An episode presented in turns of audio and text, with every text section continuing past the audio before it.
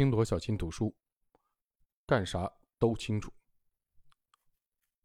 这节的标题是决定演讲的主题。优秀的沟通者会在演讲结束时说明演讲的主题。几年前，我聘请了一位演讲教练，帮助我改进演讲的技巧。他来到我的办公室，我们花了两天时间观看了一段我的演讲视频。这段内容我已经讲过一百多次了。走过房间时，我觉得自己的演讲。棒极了，观众甚至为我起立鼓掌。然而，令我惊讶的是，教练提出了很多建议。事实证明，这只是一场非常平庸的演讲。我学到了很多东西。现在，我正在沟通质检课程中教授其他一些内容。不过，教练给我的最好的建议是：对于走下讲台之前说的最后一句话，一定要有百分之百的把握。人们记得最清楚的就是你说的最后一句话。他说。最后一句话就像敲钟一样，会在他们脑海里持续的回荡一个多小时。这个建议对我很有帮助。事实上，很长时间以来，我演讲的最后一句话都是随机的。我总是感谢观众或主持人，或者回答提问环节的最后一个问题，然后道声晚安，走下讲台。跟我的演讲的教练学习以后，我开始为每次演讲的结束语进行排练。我想确保。在演讲后的一个小时或者更长时间里，像钟声一样在脑海中回荡的，正是我想要他们听到的内容。当然，这就引出下面的问题：结束语应该是关于什么的？你应该说些什么？演讲中最有力的结束语应该是关于演讲的主题的。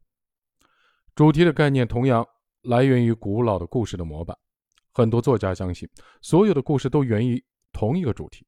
主题是表达故事的内容或寓意的方式，比如在《罗密欧与朱丽叶》中，主题是生命诚可贵，爱情价更高；在《饥饿游戏》中，主题是人类的自由和尊严值得我们为之战斗。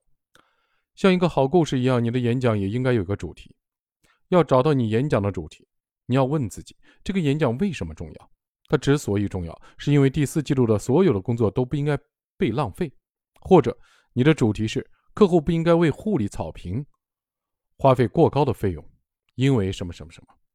在前面提到的州长的演讲中，主题是人民不应该为共和党和民主党之间的矛盾遭受疾苦。在演讲结束时说明主题，可以确保听众知道你的演讲是关于什么的。如果不说明主题，你就是让听众自己去揣摩。除非说明主题，否则很有可能他们无法理解你演讲的主要的观点是什么。这意味着，你不是一个能让他们记住的优秀的演讲者。如何决定演讲的主题呢？很简单，只要把下面这句话补充完整。我演讲的要点是不拉不拉不拉，在演讲中多次重复这个要点。当然，还要在演讲结束时把它作为你说的最后一句话，观众就知道你要说的是什么。遗憾的是，大多数观众都不知道演讲者要说的是什么。我们只是听到几个笑话、几段感人的故事，笑过、哭过，之后什么也没记住。当你明确了演讲的主题，就要把它作为演讲的结束语。